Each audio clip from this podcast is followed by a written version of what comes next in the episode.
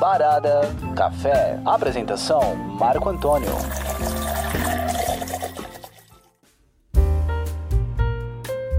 Estamos então aqui com o podcast Parada Café e no dia de hoje nós temos grande amiga Gisele Góes, tem um trabalho excepcional na área de nutrição, acupuntura. É, ela vai poder completar melhor o currículo dela, que é um currículo vastíssimo e que vai acrescentar muito para nós nesse programa que só não pode faltar aquele bom café. Quem não tiver um café, quem quem quiser um chá, um suco, preferir à vontade.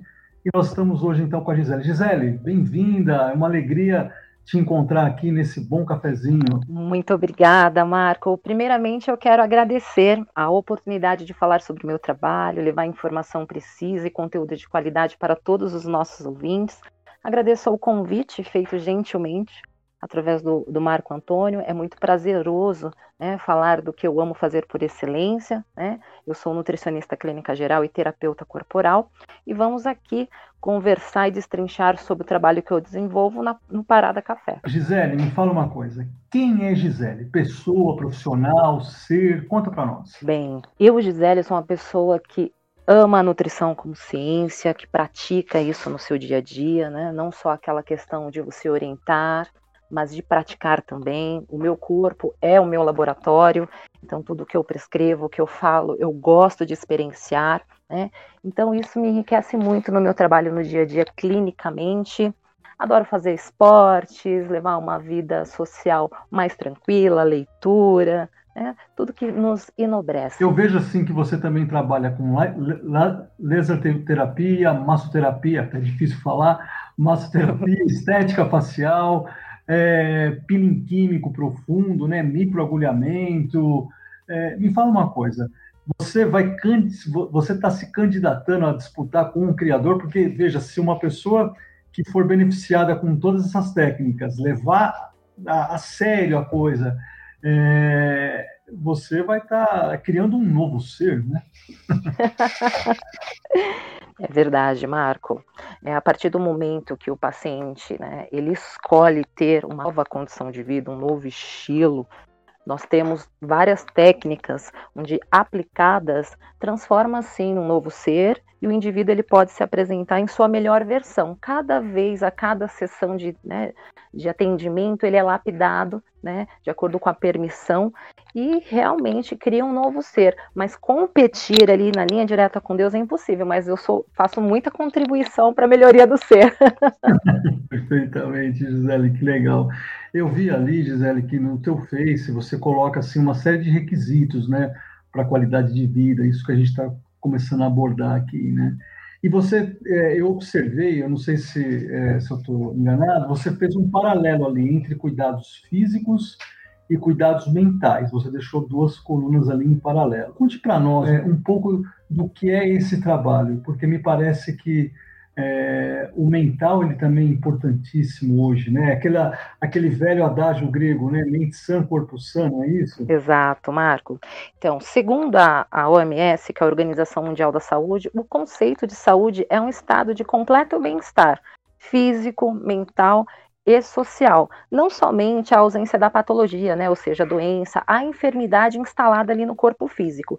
Então nós temos essas três vertentes, né, que unificadas soma aquela questão de falar, né, sou saudável, tenho saúde, Tá? Então, vai muito além de ter só uma patologia instalada, porque muitas das vezes, quando a gente questiona a pessoa, mas você está bem de saúde, é a ausência né, de uma enfermidade. Porém, hoje em dia, a gente sabe né, que a depressão vai ser, um, já é né, uma das maiores patologias presentes. Em 2030 vai ser um boom maior por todo esse processo que estamos passando em coletividade. Né?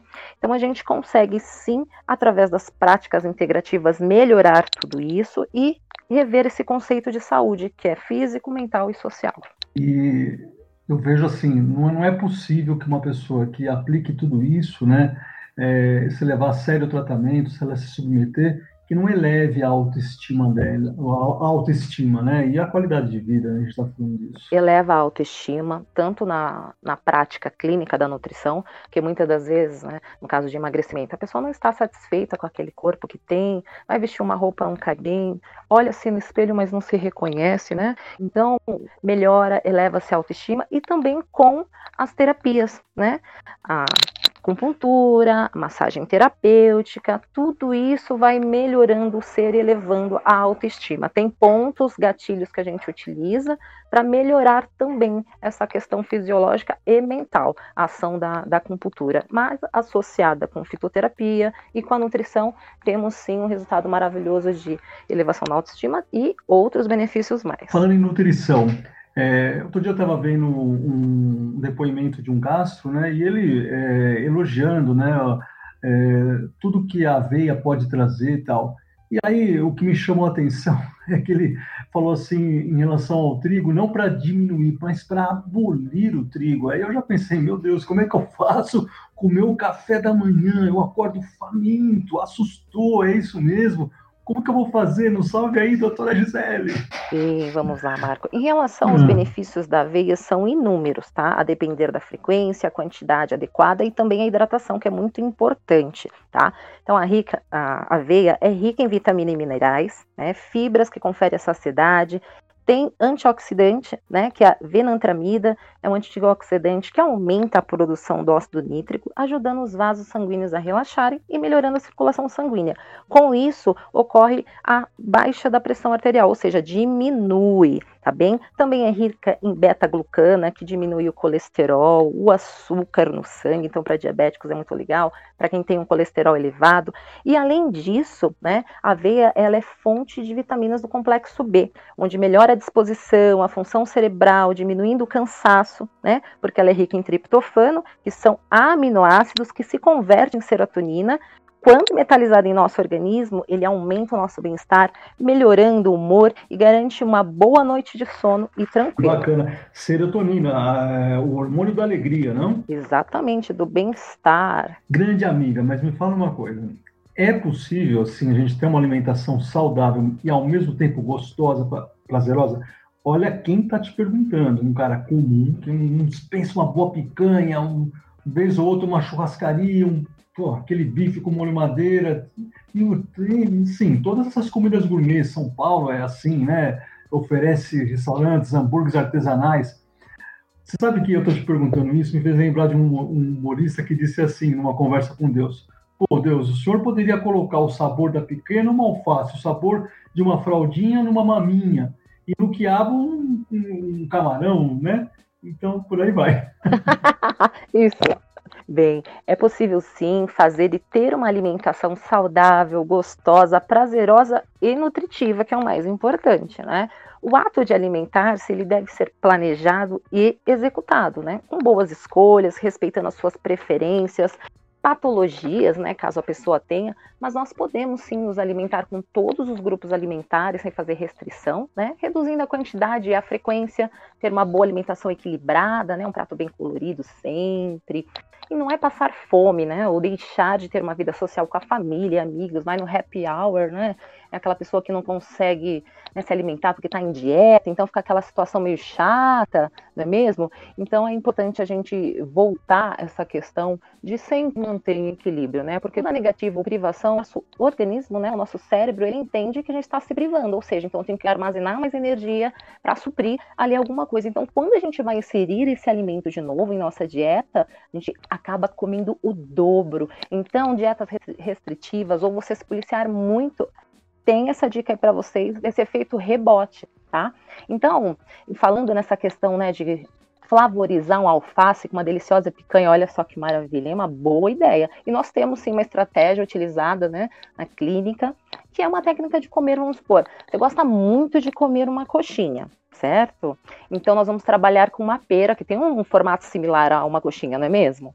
Então imaginando ser uma coxinha para remeter todas as sensações e prazer de quando você come a coxinha. Então você engana, sabota o seu cérebro e consegue comer saudável sem peso na consciência. Agora mudando um pouquinho, falando de outras técnicas que você bem aplica, é, em relação à laser terapia, É, entre outros benefícios, eu percebi que é ela trata também da insônia, né? Agora, é, eu tenho uma questão até a partir da minha própria experiência, né? Eu não sei se eu tenho insônia. Eu durmo muito pouco. Embora, no geral, eu não me sinta mal com isso. Então, essa dúvida. É insônia? Não é, não é insônia que eu tenho? Como tratar? E como é a técnica? Fala para nós. Aproveitando. Então, primeiramente, o, o paciente, quando ele nos procura, ele já tem uma queixa certo? Então, nós vamos aplicar uma anamnese, nada mais é do que um questionário, para conhecer o perfil daquele paciente, para fazer uma investigação, avaliar, e após isso, a gente coloca estratégias né, para que seja atingido o objetivo. No caso do exemplo, é insônia. Né? Então, o ideal é que a pessoa durma cerca de 6 a 8 horas por dia, de 6 a 7 aí já, já é ótimo, excelente, né? Porém, a gente tem que investigar a causa. Né? Então, a laser terapia, nós trabalhamos pontos de luz, né, de frequência, a gente tem aí o infravermelho e o vermelho, dependendo a tratar. Então, a gente faz um cálculo de Joule, que é a energia localizada naquele ponto, que cai diretamente na corrente sanguínea para estabilizar aquele quadro. Se são pontos voltados para insônia, serão tratamentos ali direto na corrente sanguínea em pontos coligados para melhoria da oxigenação cerebral, para melhorar essa questão de relaxamento, induzir melhor ao relaxamento, não ter aquela mente né, constante, aquela tela mental que fica pulsando ali todo momento, a pessoa não consegue desligar. E com isso a gente consegue induzir ao o paciente essa questão de relaxamento. Tem o ILIB, que também é uma pulseira que a gente utiliza cerca de 30 a 45 minutos, né? A gente posiciona na artéria, na artéria radial, onde carreia na própria corrente sanguínea o laser. Então, o paciente fica 45 minutos com essa pulseira, onde melhora a oxigenação sanguínea, promove o relaxamento e todos os benefícios a pessoa já vai sentindo. Quem é muito ansioso, sente né, algum taquicardia, ou é, tem um pensamento muito acelerado, é um momento que vai induzindo ali para que ele relaxe e melhora essa questão da insônia. Claro que é um tratamento, né? Gisele, eu não sei se você percebeu, nas últimas décadas é, teve um, um, consumo assim excessivo né, de comidas industrializadas, fast food, a cozinha americana entrou, é uma realidade. Isso está relacionado com o aumento de obesidade, inclusive em crianças? O que você diria, assim, né, para orientar pais, professores nesse sentido, que chega a ser meio assustador, né? Sim, com certeza tem total coligação, né? Na verdade, o fast food ele iniciou na década de 70 no exterior, né? E em 51 no estado do Rio de Janeiro, através de um empresário esportista nova-iorquino que fundou uma sorveteria, né, onde aqueceu esse mercado. E em 79, uma grande rede de fast food que é presente até hoje em dia aqui no Brasil, foi fundada. Então, observem há quanto tempo essa indústria se faz presente, né? E os malefícios que começaram a surgirem. E com isso, as doenças crônicas não transmissíveis, como diabetes, hipertensão, aumento do colesterol, por conta né, de um alimento muito calórico e pouco nutritivo, rico em gordura hidrogenada, sódio e açúcar. Né? Então, com isso, realmente atrela com a inserção da mulher no mercado de trabalho, as pessoas com menos tempo para fazer as suas refeições, de preparar, né? Então, o fast food vem como um grande aliado, né? E a gordura confere muito sabor à alimentação, então prende ali aquela questão das papilas gustativas, então a pessoa meio que vicia, né, nessa condição. E eu trago aqui para vocês um estudo, tá? Onde indica um aumento da população obesa no mundo. Nós não estamos falando só aqui no Brasil, né? É um dado mundial, tá? Então, como dica, eu tenho aqui um documentário que é o Super Size Me, de 2004, onde um ator, né, ele fez um laboratório, ele ficou 30 dias consumindo apenas fast food e junk food. E ao término desse documentário, ele relata, né, todos os malefícios causados através dessa refeição. Né? Então, dentro disso, a gente sabe que os adultos acima de 17 anos, no período aí de 2002 a 2003, 12,2% da população passou a 26,8% em 2019. E adultos com excesso de peso de 43% para 61%, ou seja, dois terços da população está obesa ou com excesso de peso no mundo. Então, assim, é um dado preocupante para a saúde pública, né? Onde a gente vê crianças com diabetes, hipertensão, e realmente traz muitos malefícios. Então, vale aí o conceito dessa questão de os pais orientarem, porque as crianças elas, aprendem por exemplo, certo? Elas não escolhem, uma criança de dois anos não escolhe o que ela quer comer. Né? Então, tudo que é ofertado. Então, é importante trabalhar com a educação nutricional, levando essas crianças para a cozinha, desenvolvendo receitas, apresentando os alimentos, para que elas desenvolvam né, essa questão sensorial, aprendendo sobre os alimentos e gostando, porque as crianças adoram. Quando eu fazia aula de educação nutricional em escolas, com os pré-escolares, a gente desenvolveu espetinhos de frutas com cobertura de chocolate bem amargo e o granulado a gente substituiu por linhaça, semente de linhaça. E foi um sucesso, todos aderiram bem, né, os professores, os alunos, então foi um sucesso. Então é mais uma questão de educação mesmo. Agora, por outro lado, né, Gisele, é, tem um outro tem um outro extremo aí, a, a cultura da moda, né, da imposição, a, ditadura para a pessoa ser magérrima, tal. E eu te pergunto, isso é sinal de saúde, de bem-estar? Como lidar com tudo isso, né, esses, esses extremos? Conta para nós. Bem, essa ditadura da moda, né, da beleza, iniciou na década de 30 através de cinema, revista, novelas, né, ditando ali um padrão de beleza. As mulheres são as que mais, né, procuram esse meio, né, de cuidar da estética do corpo, porém também a gente observa um crescimento né, dos homens metrosexuais, né, também procurando se cuidar melhor. Né. Então veio tudo isso uma tendência de vestuário, a cosmetologia, a indústria alimentícia, né, com shakes. Então você observa lá na parte de marketing, né, no produto tem um rótulo, um corpo né, escultural, prometendo ali milagres. Então as pessoas olham e querem né, ter aquele corpo, imaginam que, fazendo uso daquele produto, também vão obter o corpo né, escultural. A gente sabe que não é bem assim, né? A gente tem que respeitar o nosso corpo, nosso biotipo, cada um tem o seu. Então nós devemos seguir algo que nos traz saúde e bem-estar, né? E que nem tudo se enquadra para nós. Então, mas é um filtro, né? Nós devemos nos respeitar, melhorando esteticamente para nos sentirmos bem, fisicamente, mentalmente, socialmente, né? Hoje a gente tem, né, disponível no mercado gel redutor para reduzir medidas, indústria alimentícia, fármacos, inibidores de apetites. Então, assim, é algo que tem que ser orientado por um profissional e a gente tem aquele filtro do que serve ou não para nós. Gisele, é, nós estamos num, num, país que, infelizmente, ainda tem um, uma faixa muito grande de pessoas de baixa renda, né?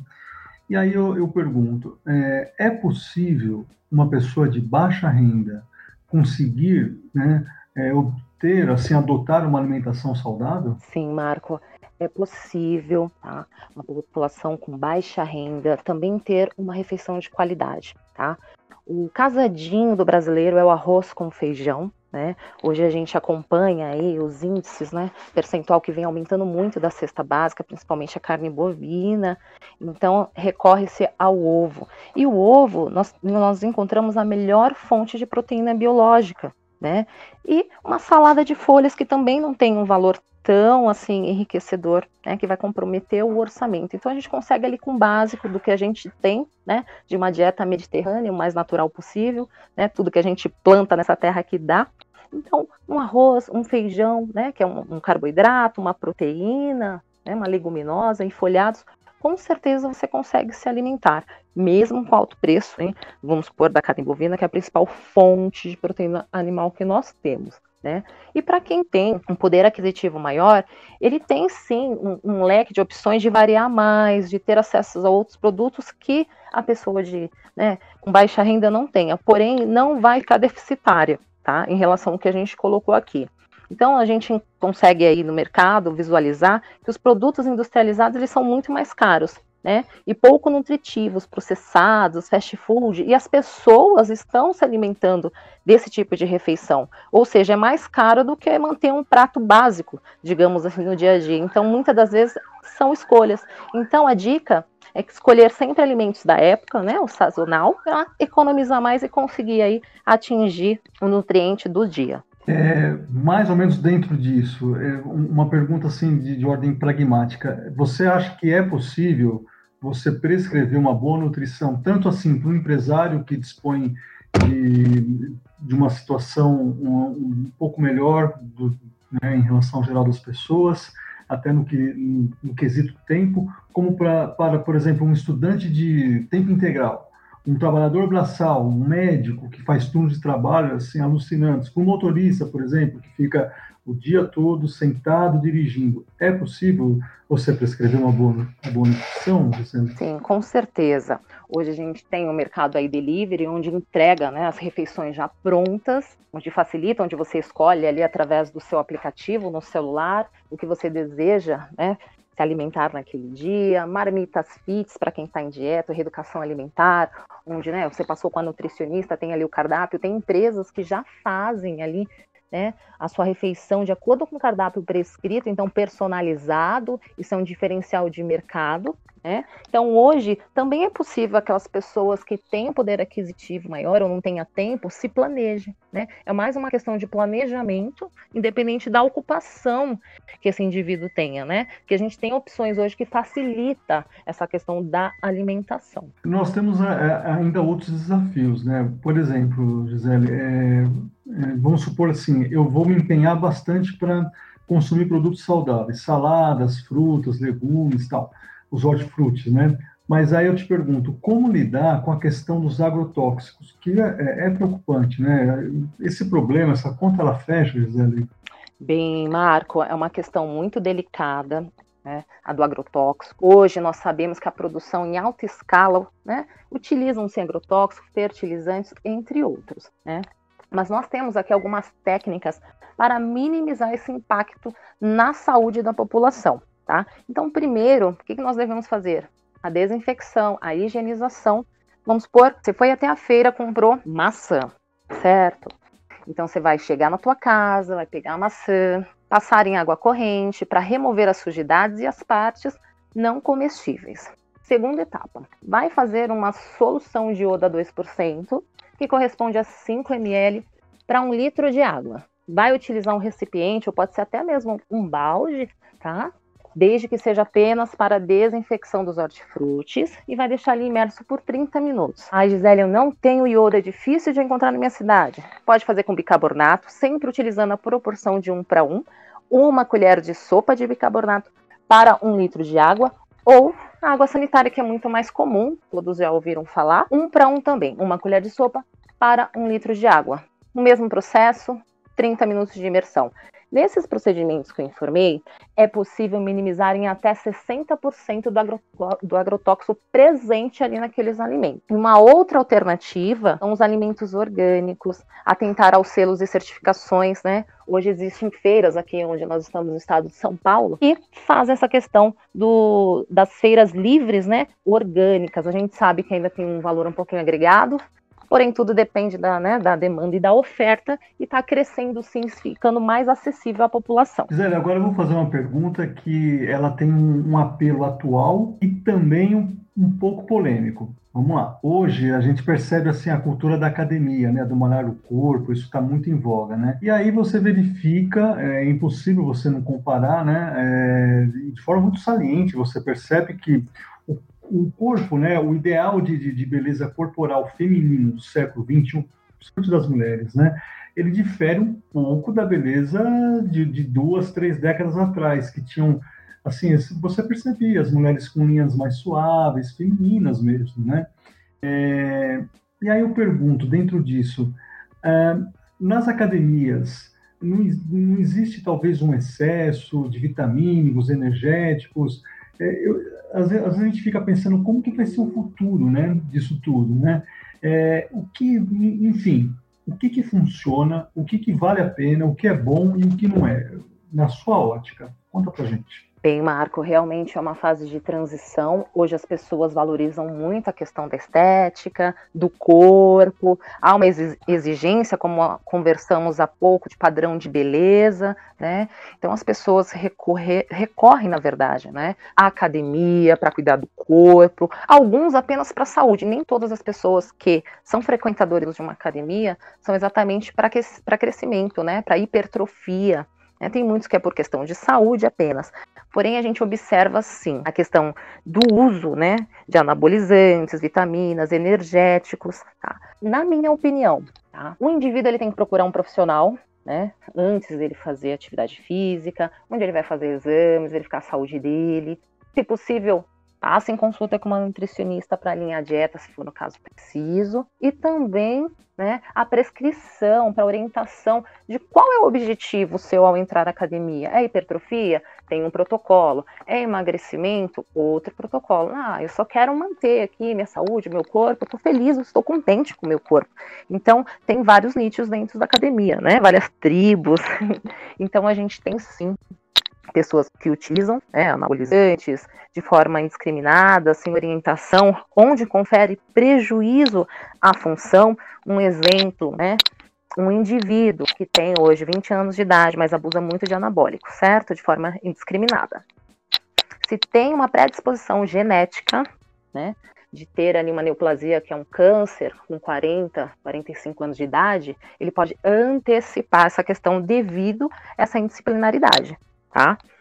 Devido a anabolizante, energéticos, a gente sabe também, né? Questão cardíaca, cardíaca que sobrecarrega, né? E a pessoa pode ter né, insônias, cardia sem dormir, ficar muito nervoso, desenvolver crise de ansiedade. Então, assim, importante é você sempre procurar um profissional para orientar da melhor forma possível e atender ao seu objetivo e de acordo com o que é possível para você. Perguntando ainda nessa linha aí da nutrição, porque isso é, é, é a pauta do dia, né?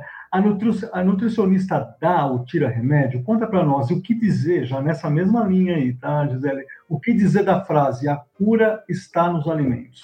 Bem, Marco.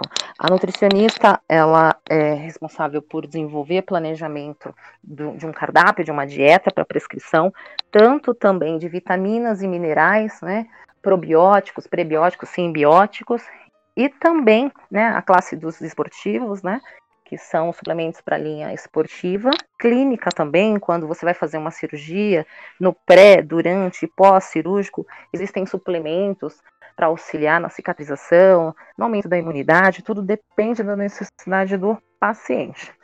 Também e tem a fitoterapia. Profissionais com pós-graduação na área podem fazer a prescrição dos fármacos todos encapsulados, em gel, em sachê, em goma, em shake, né? E fazer uma forma for, é, personalizada para cada paciente, tá bem? O, o, o, alimento é a cura, uhum. né? Através dos alimentos a gente consegue sim nos curarmos. Porém, como nós já discutimos, o agrotóxico ele faz com que a gente né, ingere aí toxinas não muito benéficas para o nosso organismo, porém é a cura. Hoje, o melhor remédio que nós temos é a nossa alimentação tá?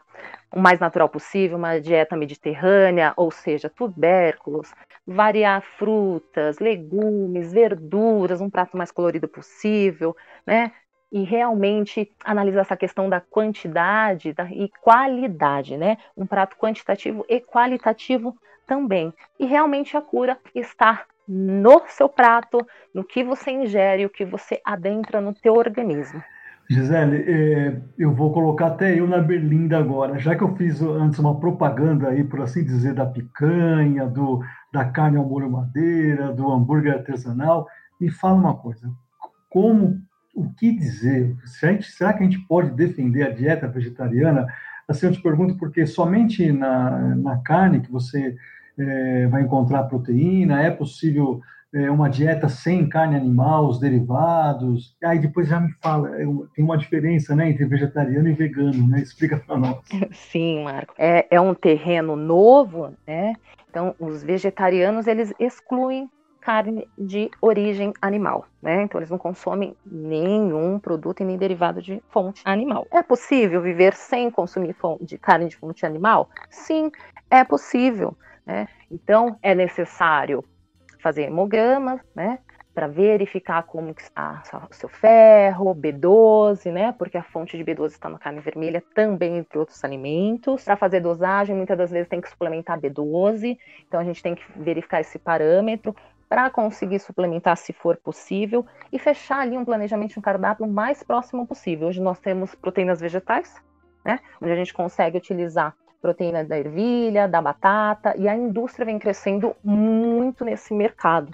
Né? É uma tendência muito grande em diminuir o consumo de carne vermelha por vários fatores que nós vamos conversar. Tá? Então, a diferença: tem o ovo lacto vegetariano, ele só consome laticínios, ovos e de origem vegetal, apenas origem vegetal. Tem os lacto-vegetarianos, que apenas consomem os vegetais e laticínios. Tem o ovo-vegetarianos, que apenas ovos vegetais consomem. Os vegetarianos estritos, apenas alimentos de origem vegetal. E os veganos, tá? Apenas alimentos de origem vegetal, né? Nem o mel, gelatina, couro, seda, lã, né? o corante, o carmim ou cosméticos que não foram testados em animais, tá? Tem outras linhas também, os frugíveros, crudíveros, que nós ouvimos pouco, né?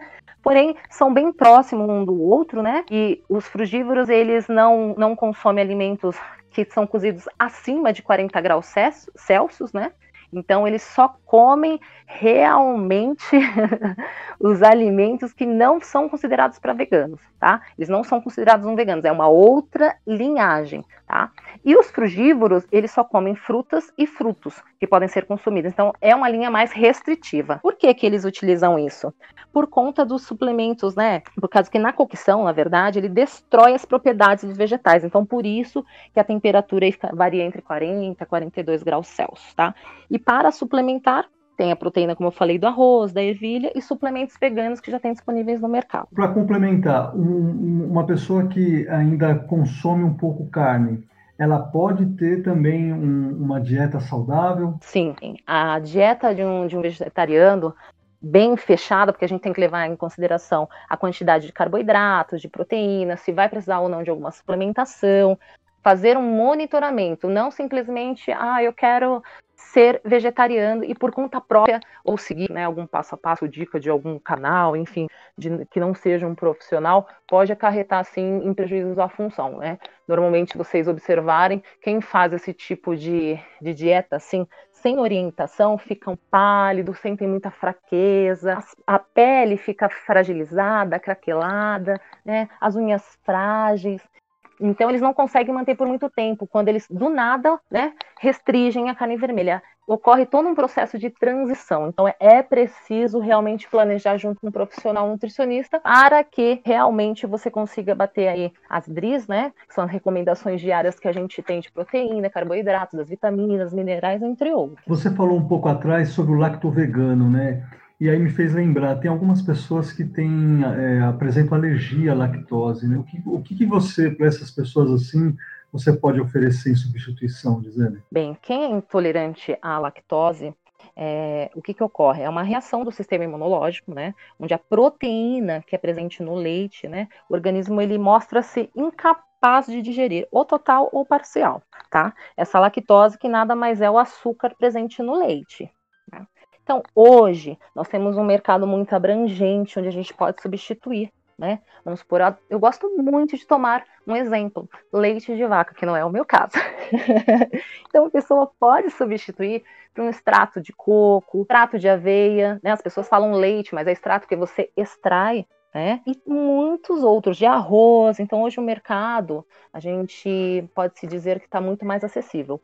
Há uns 10 anos atrás era bem complicado para você é, encontrar produtos sem lactose, né? Lac-free, o zero glúten. Hoje nós temos um mercado que atende à demanda e a gente pode substituir sim. E outra, cada indivíduo tem uma escala ali de tolerância, tá bem? Tem alguns que consomem, vamos supor, um queijo ou tomam leite, consegue tolerar bem até meia xícara de chá. Outros, se tomar essa mesma meia xícara de chá, tem todos os comprometimentos, que é a distensão abdominal, diarreia, entre outros sintomas presentes aí para quem tem intolerância à lactose. Ou seja, né, Gisele, não tem jeito. A pessoa precisa realmente de uma profissional, uma profissional competente, que possa fazer, como você disse, uma anamnese, que possa é, conhecer um, um, pouco mais proximamente o organismo da pessoa para poder dar, dar todos os indicativos de alimentares, não é, não é isso mesmo, Gisele? Exato, nós somos seres únicos, temos necessidades né, individualizadas, por isso que o atendimento ele tem que ser personalizado para a pessoa, porque muitas das vezes o que é muito bom pode ser indicado para você, para uma outra pessoa pode fazer muito mal. Eu tenho mais uma questão aqui um pouco polêmica, mas é, me interessa sobremodo, assim, por todo, por todo o respeito né, que a gente tem pelos animais, né? É, eu vi uma matéria e me chamou muita atenção de que os bois, quando eles são abatidos, propicia o, uma transmissão pelos neurotransmissores né, de elementos tóxicos para a sua carne, né? Porque é, é, ele é abatido ali, lógico, né? Vai o medo, né? O animal tem instinto também, ele sabe que que ele sabe do que vai acontecer. Muito embora me parece que já tenham processos hoje é, suavizados. É isso mesmo? Como é que está essa situação hoje, Gisele? Excelente colocação, Marco, em relação ao abatimento dos bois. Né? Esse estresse que é gerado no animal, maltrato, né? naquele momento onde ocorre, né? onde vai ocorrer o abatimento do animal.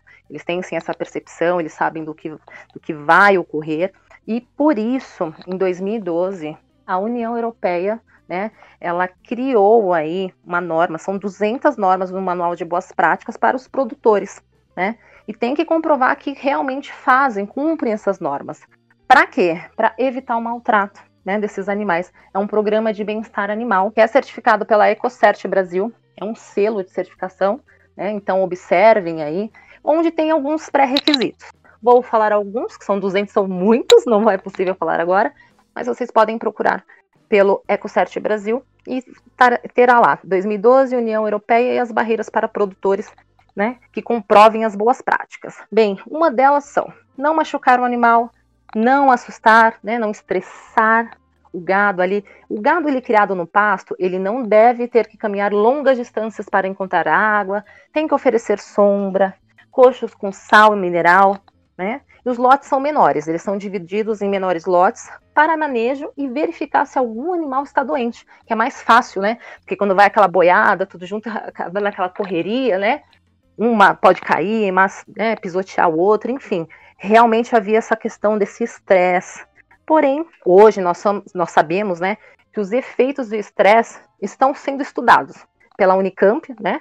E para verificar a qualidade da carne. Faz mal? Não faz mal a gente consumir né, essa carne, levando em consideração toda essa cadeia de processo? Então, os pesquisadores, o que, que eles fazem? Eles retiram uma porção do bife, né, elevam a 180 graus em temperatura, espera essa carne depois resfriar e em temperatura ambiente é fatiado para auferir o pH e a acidez da carne. Mas por que e para que isso, né?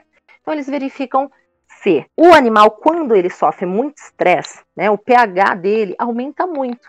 Então a carne ela fica escura, escurece, todos nós já né, devemos ter visto em algum lugar.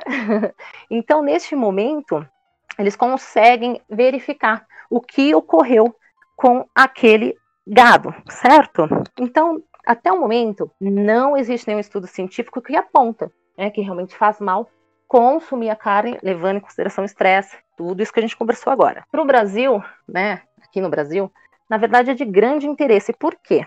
O Brasil é um grande exportador, está se adequando a essas boas práticas, até para ganhar mercado, né? Porque os capatazes eles são muito, como que eu posso colocar aqui, naquela, naquele modo rústico, né? Acostumado, como a gente vê, a estressar o animal, enfim, toda aquela situação. Então, com isso, eles estão se adequando estão verificando que é muito melhor para eles. Economicamente, né? Claro, melhora a, a questão da venda, né? Do comércio dessa carne e também é uma questão voltada para o bem-estar do animal. Será que um dia, Gisele, nós vamos conseguir é, abdicar da carne? Porque, veja, é, no início eu fiz aqui até quase que uma apologia à carne, né? E agora a gente né, você mostra uma sensibilidade com os, com os animais. Até me faz lembrar da obra do Milan Kundera, né, Insustentável Leveza do Ser. Que paradoxo, que contradição. Eu mesmo estou me colocando aqui, né? É, então, às vezes, assim, o ser humano médio, comum, né, deixando a hipocrisia de lado, a gente fica um pouco perdido, né, Gisele? Será que nós vamos deixar a carne no futuro? Conta para nós. Olha, há um, um grande índice né, de que aumentará ainda mais o número de vegetarianos, com isso, não só a questão do mal, maltrato ao animal, mas também de uma questão ambiental, que a gente sabe pela liberação de CO2, enfim, uma questão de acordos, né, que todos os países têm, emissão de gases, então está é, tá tudo relacionado, né? E hoje nós conseguimos viver sim plenamente sem o consumo da carne bovina. Né? Temos proteínas de fonte né, é, vegetal que nos. Nossa, a Ora Pronobis, por exemplo, é riquíssima em proteína. Acho que poucos ainda não têm acesso à informação, mas a Ora Pronobis é maravilhosa, tem uma fonte de proteína muito boa, dá para você utilizar como folhosos, refogar, colocar numa omelete. Então você consegue enriquecer de outras maneiras, não necessariamente a carne, claro. Tem as pessoas, né, as carnívoras, digamos assim, que gostam muito, respeita, né? Porém a gente sabe que tem uma questão ambiental, da questão da saúde, e cada um tem a sua escolha, né? Nós temos o livre-arbítrio de escolher. Então, que eu espero que futuramente, nesse né, futuro próximo, aumente o número de vegetarianos e a gente consiga, assim, melhorar o ambiente, o planeta que a gente vive e ter uma qualidade de vida e uma saúde bem melhor. É, agora vou fazer uma pergunta mais light aqui, tá? Ah, Houve, é, é, que tem a ver com, com a época atual também, né? A gente percebe, assim, nos últimos nos últimos anos, né, houve um, um aumento vertiginoso aí de programas sobre cozinha tal, né, os mestres cuca tal. Você vê isso, né, comparando aí com o apelo para comida saudável, né, será que é possível conviver com ambos? Porque aí entra muito a cozinha gourmet, me parece, né? Bem, Marco, a, a questão do, dos programas, né, que está em, em voga aí, é muito benéfico para toda a classe, né? Porque ocorre uma valorização dos profissionais, né? E normalmente na cozinha, às vezes muito merecidos ou não, né, não tem o reconhecimento devido e são, assim, trabalham bastante, é um trabalho pesado, um trabalho gostoso e saboroso, porque leva, né, confere ali alegria, bem-estar, prazer, no happy hour com os amigos, quando chega lá no teu prato, mas você não sabe como começou esse processo, né? Desde o profissional que faz a compra, do cozinheiro, da faxineira, né, do masterchef, né, dos grandes chefes de cozinha, qual eu tive honra de trabalhar com vários, a gente sempre aprende muito também, né? Então eu ficava na parte de controle de qualidade e a gente consegue ver uma identificação do nosso dia a dia, na realidade, quando a gente atua com controle de qualidade. Né? Seja em restaurante, em escolas, em hotel, né? Por onde eu já já percorri também bastante. Então, assim, a gente vê uma crescente, é bom que leve informação e cultura para as pessoas. Você conhecer cozinhas de outros países que você não precisa viajar, vamos supor, né? Até a Argentina para comer um delicioso churrasco, né? Você consegue reproduzir. Então é muito bacana isso. Você consegue viajar sem sair do lugar. Você quer desenvolver uma receita. Poxa, tá passando um programa muito legal, uma receita legal. Poxa, eu não conhecia esse corte de carne, eu posso desenvolver. Ou desenvolver uma receita fit, por que não? Também é gostoso, é prazeroso. Então, assim, as pessoas têm aquele conceito de cozinha fit ruim, mas não é. Ela só é se for mal realizada mal preparada. Não selecionados os ingredientes, porque é muito gostoso e muito saboroso. Quem ainda não provou, experimentou, experimente, que é delicioso. Então, só vem enriquecer né, todos esses programas e mostrar aí, trazer um pouco mais de cultura e valorização dos profissionais da área. Incentiva os homens a, a irem mais para a cozinha, né, Gisele? Ah, é maravilhoso. Eu adoro homem nas, nas, em cozinha. São muito bem-vindos. incentiva a todos, desde as, desde as crianças, como eu falei da educação nutricional, né, quando você está ali com um grupo de pré-escolares, são crianças que muitas das vezes nem na, na, própria casa teve esse contato, e quando a gente leva eles para a cozinha é uma alegria, é uma festa, assim como ocorre com adultos, com o homem, com a, com a mulher, e o homem na cozinha é, é excelente, cozinham muito bem também. Bacana. Agora, uma pergunta aqui que tem um, um certo teor de espiritualidade, né? Vamos lá. É, você, é, vamos, vamos, explorar o conhecimento da nossa grande Gisele. Você diria, Gisele, que a nutrição está mais relacionada à saúde física, à saúde mental, a ambos, considerando que somos um todo? E aí eu vou associar com uma máxima evangélica que diz que é, é pior aquilo que sai do que aquilo que entra pela boca. É, provavelmente se referindo ao fato daquelas pessoas nervosas, enraivecidas, que brigam, que xingam, falam palavras de baixo calão, é, ou tem problemas emocionais e não se controla, não tem equilíbrio. E aí não é tanto a comida que está fazendo mal, mas o próprio organismo. É isso mesmo? Vamos explorar um pouco mais o teu conhecimento. Conta para nós. Muito bem colocado, Marco. Aqui nessa questão é, muda, né? É o contrário, é o que entra pela boca que pode ser ou melhor ou pior, né, para o indivíduo. São as suas escolhas na questão. A ciência, a nutrição, ela está muito voltada para a questão física, para a mental e também a social, né?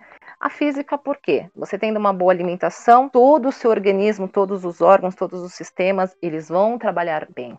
né, em contato com, com, algum vírus, ele vai reagir melhor, a imunidade estará melhor. Então, fisi fisicamente, que é fisiologicamente, totalmente a ver. Mental. Ao alimentar-se, a gente tem aquele prazer, a gente libera hormônios do bem-estar, né? Daquela sensação gostosa. Um exemplo, quando a pessoa está muito ansiosa, as mulheradas estão tá na TPM, come um chocolatinho. Por quê? libera os hormônios do bem-estar, dá aquele prazer, aquele alívio, aquela sensação gostosa. Só depois não vale a pena vir aquela questão: ai meu Deus, será que eu vou engordar? Uma dica: chocolate meio amargo, acima de 70% de cacau, não vai ter depois um arrependimento por ter consumido um chocolatinho. Tá bom? E a questão social, confraternização, happy hour com amigos, com a família, né? Então ali a gente tem aquela questão social, onde a gente leva ali um pouquinho da cultura, respeita as tradições, né?